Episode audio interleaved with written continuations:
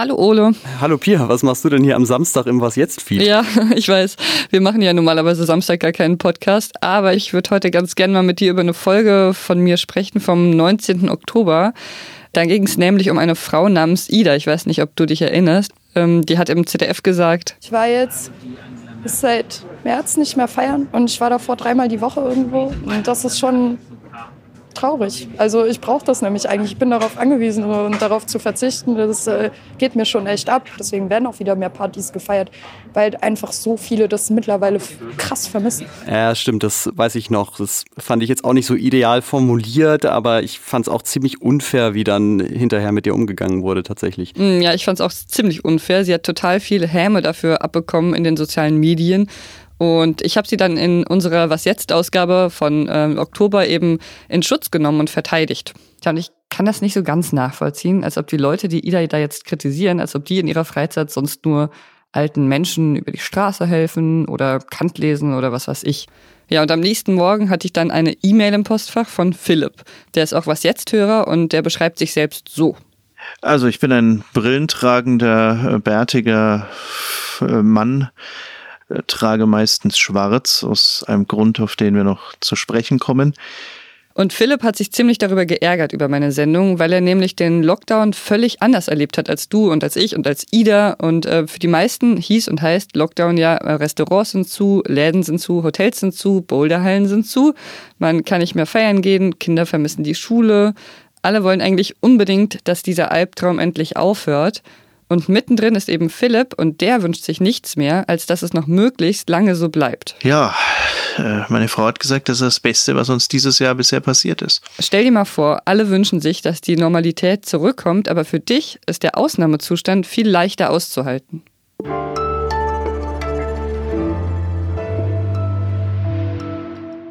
Ja, hier ist was jetzt, der Nachrichtenpodcast von Zeit Online, wieder mit Ole Pflüger. Und mit Pia Rauschenberger. Und zwar am 6. März 2021. Weil wir wieder Samstag senden, ahnen Sie schon, wir haben wieder eine Spezialsendung für Sie vorbereitet. Wir gucken uns ja in einer kleinen Miniserie an, wie Menschen mit dem Coronavirus leben und umgehen, was es mit ihrem Leben macht.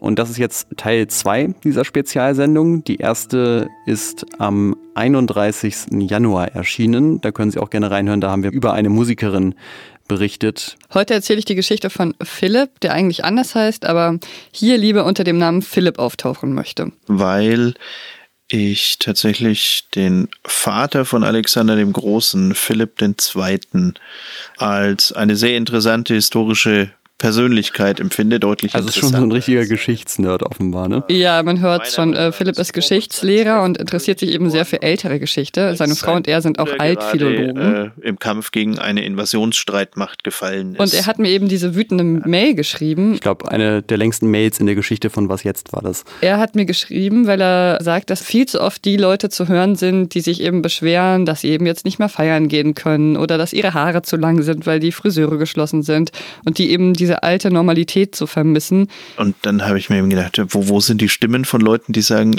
ich bin äh, äh, glücklich über den Lockdown. Mir geht es besser, wenn ich einen Grund habe, zu Hause zu bleiben, wenn ich von zu Hause arbeiten darf. Weil er kurz vor der Corona-Zeit äh, letztes Jahr etwas sehr Trauriges erlebt hat, da ist nämlich sein sehr junger Sohn gestorben. Das Urvertrauen, dass alles gut wird, ist einfach äh, mit, mit unserem Sohn gestorben. Philipp hat sich dann bereit erklärt, uns ein Interview zu geben, aber seine Frau wollte leider nicht sprechen, war aber damit einverstanden, dass Philipp mit mir gesprochen hat. Und deswegen an der Stelle hier auch noch eine kurze Warnung. Es geht eben in dieser Folge um den Tod eines Kindes. Wenn Sie das also nicht hören wollen oder nicht ertragen können, dann ist es wahrscheinlich eine gute Idee, jetzt auszuschalten. Das führt uns auch zum Thema dieser Sendung, Trauer. Es sind sehr viele Menschen gestorben, seit das Coronavirus in Deutschland und auf der Welt grassiert. Und das Tragische daran ist ja, dass einem das Trauern durch das Virus besonders schwer gemacht wird. Also Beerdigungen können nicht in der Form häufig stattfinden, wie das normal ist. Manchmal sind die Menschen, die trauern um ihre Angehörigen eben selbst in Quarantäne und können nicht mal Trost von Freunden bekommen. In dieser Geschichte ist es aber etwas anders. Ähm, in dieser Geschichte hat der Lockdown das Trauern etwas einfacher gemacht. Ja, äh, meine Frau hat gesagt, das ist das Beste, was uns dieses Jahr bisher passiert ist. Bevor das Ganze passiert ist, war Philipp nämlich eigentlich überhaupt kein sozial verkrampfter Typ oder so. Er war gerne zu Hause, auch oft, aber er ist auch auf Festivals gefahren und hatte Freunde zu Besuch. Mit denen haben sie dann zum Beispiel so Rollenspiele gespielt. Äh, teilweise halt ein Wochenende mit drei, vier Leuten, manchmal auch fünf. Philipp und seine Frau haben sich an der Uni kennengelernt und ähm, sind dann ziemlich schnell zusammengekommen und ziemlich schnell auch zusammengezogen. Ja, und wenn man Philipp über seine Frau sprechen hört, dann denkt man eigentlich, oh Mann, die beiden, die hatten echt Glück, dass sie sich gefunden haben. Sie ist witzig, sie ist kreativ, sie ist einfühlsam, verständnisvoll, sehr intelligent. Man kann mit ihr eigentlich über jedes Thema sprechen. Ja, ist einfach ein großartiger Mensch.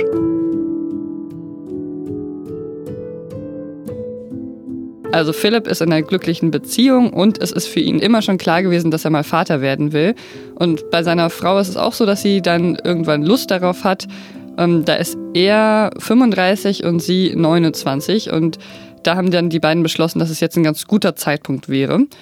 Dann war es so, dass ihr eine Zeit lang öfters mal schlecht war und dann haben sich die beiden schon ein bisschen Sorgen gemacht. Aber dann hat sie mir irgendwann zum Frühstück wortlos, aber grinsend den äh, positiven Schwangerschaftstest hingelegt. Ja, und da war dann eben klar. Jetzt geht's los, jetzt äh, fangen wir an, diese Zukunft mit dem Kind zu planen war mal ganz kurz, Pia, du erzählst das jetzt so, die wollten Kind und dann haben sie sich da halt dafür entschieden. Aber äh, ich glaube, man muss sich nochmal klar machen, was das für eine riesige Entscheidung einfach ist. Ne? Also ich bin noch nicht Vater geworden, aber für mich ist so diese Frage, wann und ob ähm, eine der größten, die man eigentlich so treffen kann in seinem Leben. Ja, also ich habe die Erfahrung auch noch nicht gemacht, aber ja, ich glaube auch, dass, da, dass es eigentlich so ist, dass man dann damit quasi zu einem anderen Menschen wird.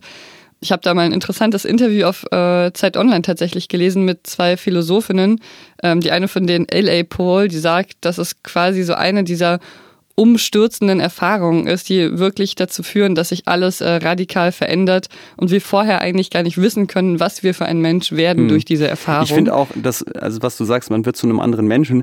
Wenn ich so Menschen beobachte, die gerade Eltern geworden sind, vor letzter Zeit frage ich mich immer so, krass, wie kriegt ihr das hin, wenn sie dann irgendwann wieder anfangen zu arbeiten auch und trotzdem sind da ja diese bedürftigen äh, kleinen Wesen, die auch rund um die Uhr versorgt werden wollen. Also ich glaube, man muss wirklich ein anderer Mensch werden, um das auf die Reihe zu kriegen alles. Die beiden wussten eben auch, dass einiges auf sie zukommt und deshalb wollten sie gleich äh, damit anfangen, sich vorzubereiten, um eben nicht ins Hintertreffen zu geraten, weil wie du sagst, es wird dann einfach sehr stressig, sobald das Kind da ist.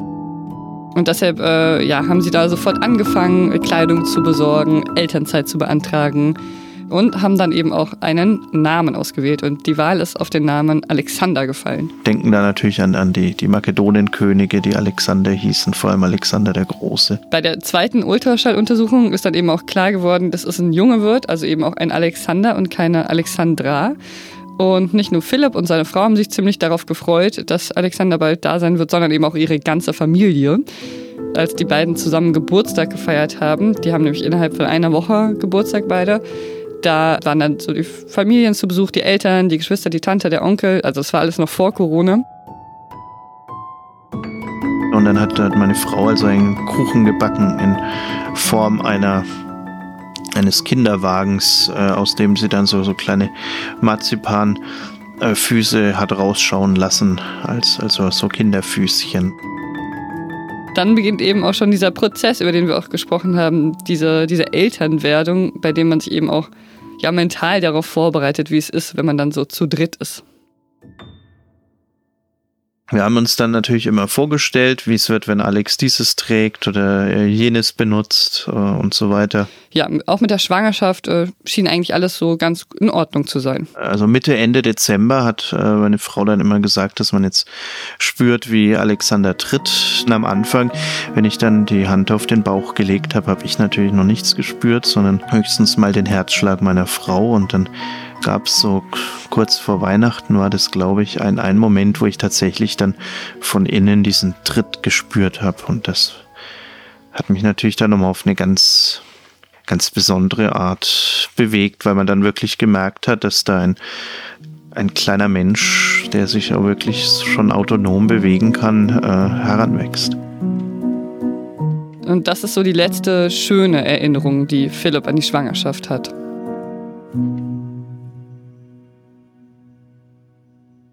Anfang Januar, also vor etwas über einem Jahr, ist das dann alles plötzlich ins Gegenteil gekippt. Philipp war gerade in der Schule und hat unterrichtet und dann hat seine Frau ihn angerufen und hat gesagt, dass er bitte möglichst schnell nach Erlangen kommen soll. Das, das was, was eben passiert ist, dass sie in der, in der Frauenklinik sitzt und dann äh, bin also über die Autobahn gerast, um hinzukommen und dann äh, stellt sich heraus, äh, dass das offensichtlich die Fruchtblase zu früh geplatzt ist und zwar wohl schon länger. Und was war da genau die konkrete Gefahr, das war eben so, dass es um das Kind herum zu wenig Wasser gab und dass es sein konnte, dass sich die Lungen nicht so richtig entwickeln und dass, wenn das Kind dann geboren wird, dass es nicht überlebensfähig ist. Dass Alexander zu früh auf die Welt kommt, dass er, er stirbt, dass er äh, einen Schaden davon trägt, wäre alles also im Bereich des Möglichen gewesen. Das heißt, die beiden standen dann vor dieser riesigen Entscheidung, wollen sie das Kind behalten oder nicht?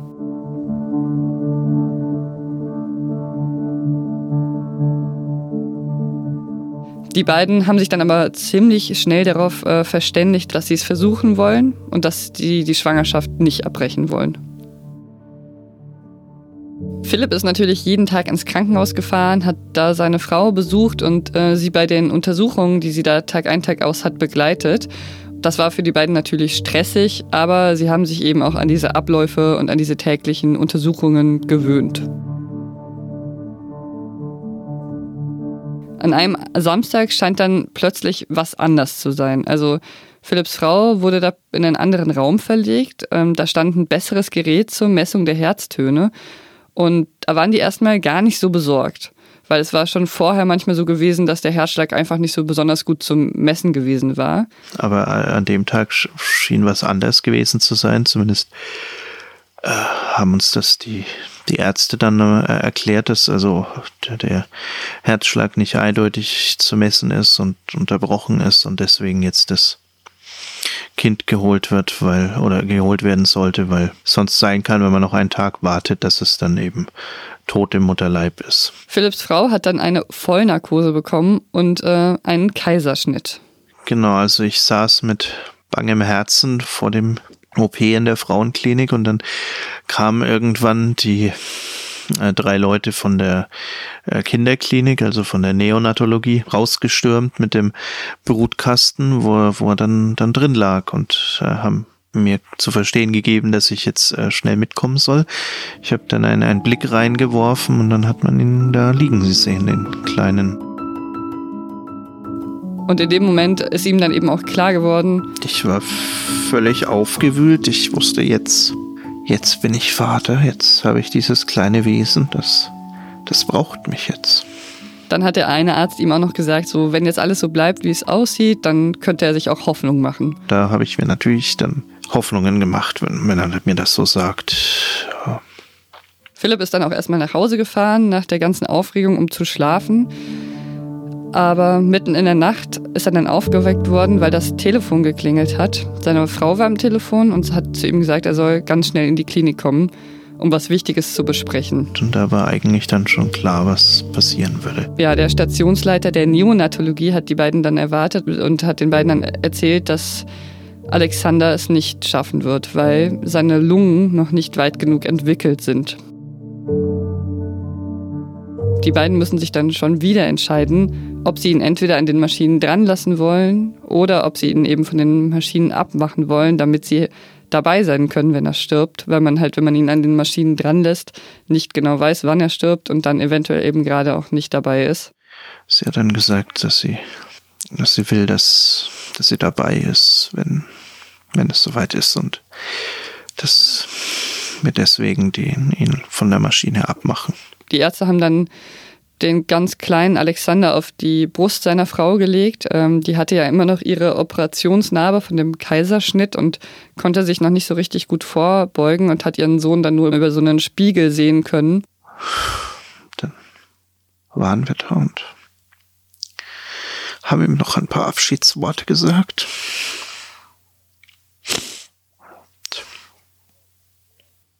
Hat also die ganze Zeit weitergekämpft und nicht schnell vom Leben abgelassen. Das hat also lang gedauert und er wurde immer schwächer. Ich glaube, wir waren bestimmt eine Stunde dort. Aber irgendwann war es dann vorbei. Hat das Herz dann aufgehört zu schlagen. Das war am 26. Januar.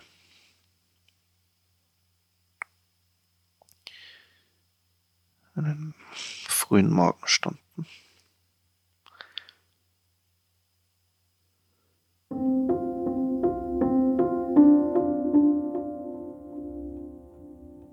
Die beiden haben dann Anfang Februar zusammen mit ihrer Familie und ihren Freunden den kleinen Alexander beerdigt und ähm, Philipp und seine Frau haben beide eine Trauerrede gehalten. Ich habe davon ähm, erzählt, wie ich an seinem Tag, an dem er gestorben ist, ihm seine letzte Kleidung angezogen habe, in der er dann auch bestattet wurde und ihn sauber gemacht habe und so und wenigstens einmal sein Vater sein konnte.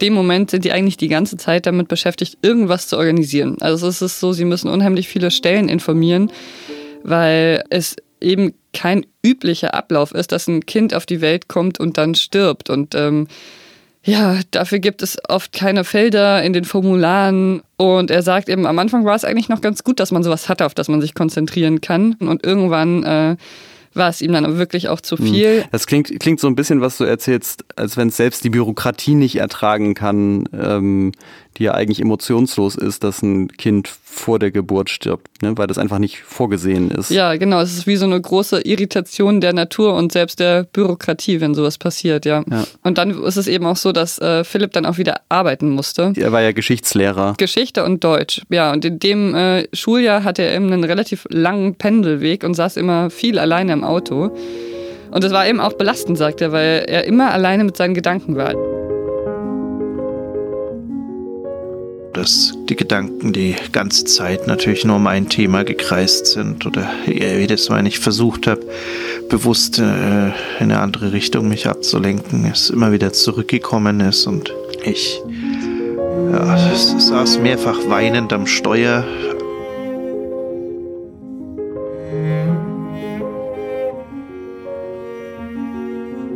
er hat es gerade noch so geschafft, die Beerdigung zu organisieren, diese ganzen formalen Sachen zu klären und alles abzuwickeln, was ihm auch viel Mühe gekostet hat. Wo sie eben aber dann an ihre Grenzen gekommen sind, war wirklich der ganz normale Alltag, den sie vor Alexanders Tod so locker weggesteckt hatten, der war für sie plötzlich kaum mehr zu bewältigen. Hm. Wie formuliere ich das am besten? Gibt es bei solchen Situationen natürlich einen gewissen über einen sozialen Zwang zur Fröhlichkeit. Und das äh, hat er vor allem im beruflichen Umfeld erlebt. Da war das für ihn vor allem ein Problem. Äh, man, man, man strahlt ja immer äh, irgendwie die derzeitige Gemütslage aus. Das war bei mir natürlich keine gute Ausstrahlung, sage ich mal. Also dann wird man eben von Kollegen angesprochen und die fragen dann, was ist mit dir? Und eigentlich wissen die schon, was mit ihm ist, aber haben das nicht jederzeit vielleicht auf dem Schirm.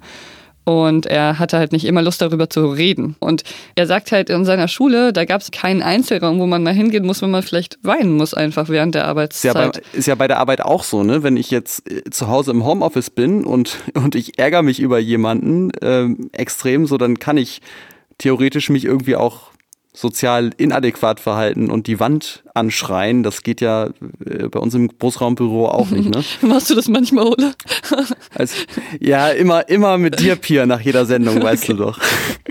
Nein. Ähm, ja, genau. Ja, und auch, man, auch wenn man einfach, also auch dieses Unbeobachtetsein ist auf jeden Fall im Homeoffice angenehmer. Und da muss man wirklich sagen, hatte Philipp als Lehrer wirklich äh, schlechte Karten. Und dann gab es eben auch so Situationen, als er zum Beispiel einmal als Deutschlehrer haben die dann so ein äh, Jugendbuch besprochen. Im Labyrinth der Lügen heißt das Buch. Und in diesem Jugendbuch gab es eine Szene, in der die Hauptfigur sich daran erinnert, wie er von seinen Eltern getrennt wurde. Das war ein DDR-Jugendbuch und die Eltern haben eben versucht, Republikflucht zu begehen mit diesem Jungen und wurden dann erwischt. Und die Eltern haben sich eben so von ihrem Kind noch verabschieden können, also zumindest die Mutter und der, der Vater nicht mehr, den hat er nicht mehr gesehen. Die haben dann seine Schüler in der Klasse vorgelesen und er stand da vor ihnen. Und gemerkt, dass meine äh, Augen feucht werden und er jetzt irgendwas was machen muss. habe ich mich zur Tafel gedreht und irgendwas hingeschrieben, damit die also mein Gesicht nicht sehen können. Als Lehrer hat Philipp natürlich auch die Herausforderung, dass er vor seiner Klasse eine Respektperson bleiben muss. Und er war sich eben nicht sicher, was passieren würde, wenn die jetzt sehen, dass er von so seinen Emotionen überwältigt wird, ob die das irgendwie verstehen könnten. So. Ja, vor allem auch so scheinbar ohne Grund. Ne? Also zwei Worte, Kind und Abschied und das kann man ja kaum verstehen, wenn man nicht die Situation kennt, in der er gewesen ist. Er hat eben vor allem das als Herausforderung so erlebt, dass er seine Mimik eben vor anderen Menschen, vor den SchülerInnen, aber auch von den Lehrern nicht verbergen kann. Und äh, das alles hat echt dazu geführt, dass er den Alltag als extreme Anstrengung erlebt hat. Bis. Bis nach den Osterferien machen alle Schulen und Kitas in Bayern dicht. Immer mehr Bundesländer ziehen nach. Und dann kam auch eine Durchsage. Und ich weiß noch, dass äh, fast ohrenbetäubender Jubel unter den Schülerinnen und Schülern ausgebrochen ist. Ist wirklich ein bisschen wie wenn es hitzefrei gibt sonst dass man so den Lockdown heute noch feiern würde, kann ich mir, glaube ich, auch nicht mehr vorstellen. Für Philipp hat es damals halt echt äh, die Welt verändert. Er wusste eben, plötzlich fällt das Pendeln weg, die Gespräche im Lehrerzimmer fallen weg. Ich habe innerlich auf jeden Fall auch mitgejubelt, weil mir schon klar war, dass das einfacher würde.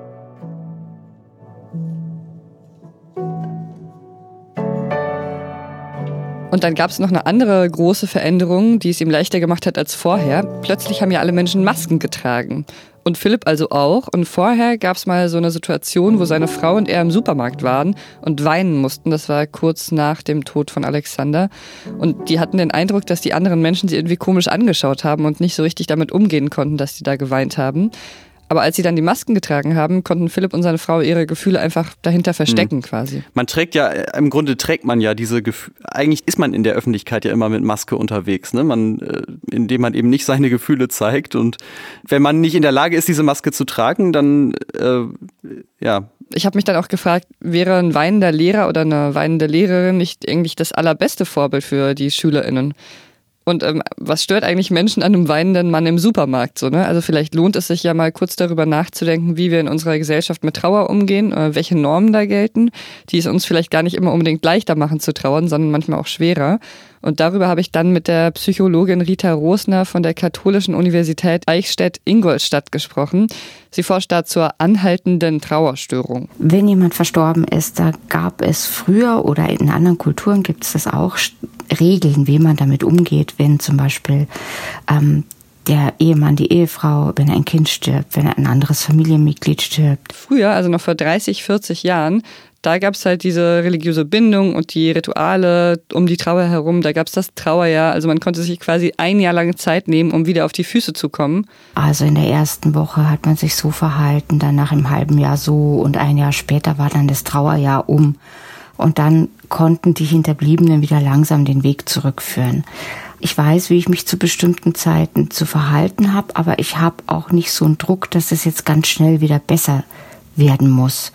Und dadurch, dass ähm, sich in der aktuellen Zeit alles verschnellert hat, ähm, bleibt nicht mehr so viel Zeit zum Trauern und ähm, Trauernde werden unter Druck gesetzt, dass es irgendwie schneller gehen muss und dass ein Jahr zu lang erscheint auf einmal. Seit 2019 gibt es eine neue Krankheit, die anhaltende Trauerstörung. Die ist im ICD-10, also in dem Katalog für psychische Krankheiten aufgelistet. Und da steht dann eben, wenn man also länger als sechs Monate trauert und dann immer noch eine starke Sehnsucht nach dem Verstorbenen verspürt oder sich eben anhaltend mit ihm beschäftigt, dass man dann eine anhaltende Trauerstörung hat. Und es gibt noch eine weitere Reihe anderer Symptome, wie zum Beispiel, dass man verbittert wird, dass man das Gefühl hat, man kann mit dem Leben nicht mehr weitergehen, also man kann keine neuen Freundschaften aufbauen oder alte pflegen. Ähm, es kommt zu einer Art Interessenverlust und vielen mehr.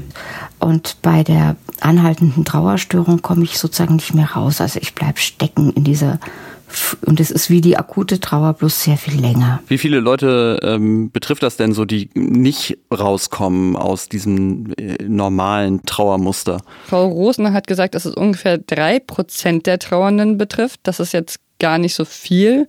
Aber WissenschaftlerInnen wie Sie gehen eben davon aus, dass diese anhaltende Trauerstörung unter diesen jetzigen Umständen, also unter Corona, auf jeden Fall zunimmt, weil sich eben die Umstände, unter denen wir trauern, so verändert haben.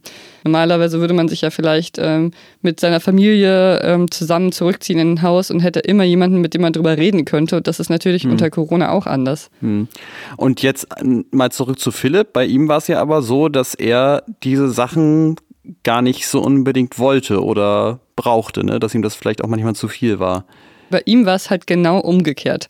Also ähm, Rita Rosner sagt auch, dass jeder eben auch individuell trauert und individuelle Coping-Strategien hat. Und in äh, Philipps Fall war es eben so, als die Schulen dann eben zu waren, musste Philipp nicht mehr diese soziale Fassade aufrechterhalten. Er war halt zu Hause mit seiner Frau und sagt, dass er da eben immer, wenn er gerade traurig war, einfach mit ihr sprechen konnte, weil sie ja genau in derselben Situation war. Und die beiden konnten sich da eben gegenseitig ziemlich gut auffangen.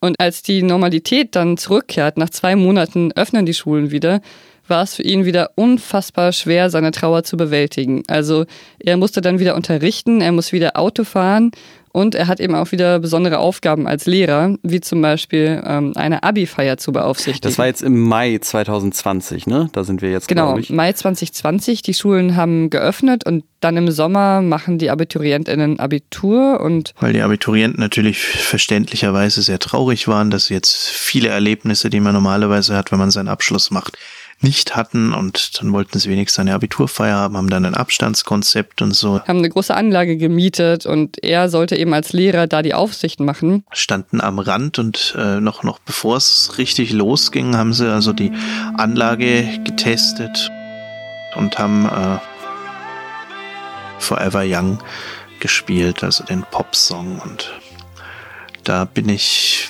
fast äh, sofort nach dem ersten äh, Forever Young in, in Tränen ausgebrochen. Er ist dann zum stellvertretenden Schulleiter gerannt, hat sich abgemeldet und ist danach so schnell er konnte zu seinem Auto gesprintet, weil er eben wusste, so, wenn er jetzt noch kurz da bleibt, fängt er vor der gesamten Schule an zu weinen. Anders als die Abiturienten, die sich in dem Moment gewünscht haben, für immer jung zu bleiben, war für mich Forever Young verbunden mit der Tatsache, ist es immer noch, äh, dass eben der kleine Alexander jetzt für immer jung bleibt. Forever young, I want to be forever young. Do you really want to live forever?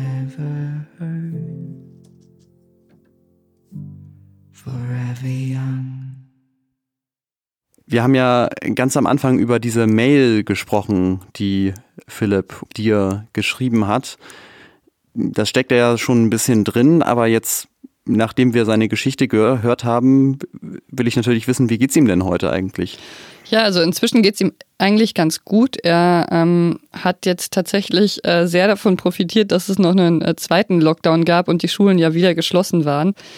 Und das hat ihm eben, wie er sagt, eine erneute Atempause verschafft, weil dann eben der Jahrestag von der Geburt und auch von dem Tod von Alexander kam und er diese ganzen Daten, die ihn da so sehr dran erinnert haben, ganz gut überstehen konnte, weil er halt keinen Kontakt mit Menschen haben musste. So.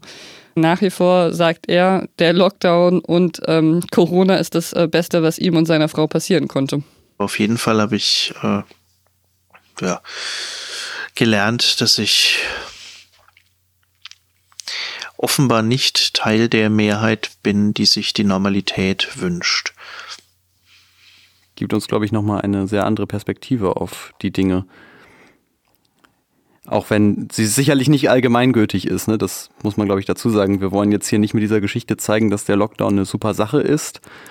Aber also wir, wir sind ja in so einer Ausnahmesituation, die fast alle blöd finden, dass das Wort Normalität jetzt total positiv konnotiert ist. Und dass Normalität aber natürlich heißt, dass schreckliche, tragische, furchtbare, traurige Dinge passieren auf der Welt. Das, ähm, das vergisst man dann ja so ein bisschen. Vor Corona war halt auch nicht alles gut. Das ist nicht nur bei Philipp so, sondern bei ganz vielen Menschen eigentlich bei der ganzen Welt, wenn man sich die Klimakrise und alles anguckt. Puh, das ist, das ist jetzt irgendwie auch ein sehr düsteres Ende für eine, äh, ja, auch ziemlich düstere Folge. Andersrum ist auch nicht besser. Ja, naja, es ist schon besser, würde ich sagen. Also ohne Corona wird das Leben auf jeden Fall für viele Menschen etwas leichter werden. Und ich glaube im Endeffekt auch, Philipp wird irgendwann das Leben wieder ein bisschen mehr genießen können. Ja, und wir bei Was Jetzt werden uns sicherlich auch nochmal in einer weiteren Folge in unserer kleinen Serie mit dieser Nicht-Normalität, die im Moment noch das Land und die Welt beherrscht, befassen. Seien Sie gespannt auf unsere nächste Geschichte. Vielen Dank fürs Zuhören und ein schönes von uns aus äh, verlängertes Wochenende. Schreiben Sie uns gerne Mails mit Feedback an wasjetzt.zeit.de. Machen Sie es gut und auf Wiederhören. Bis bald.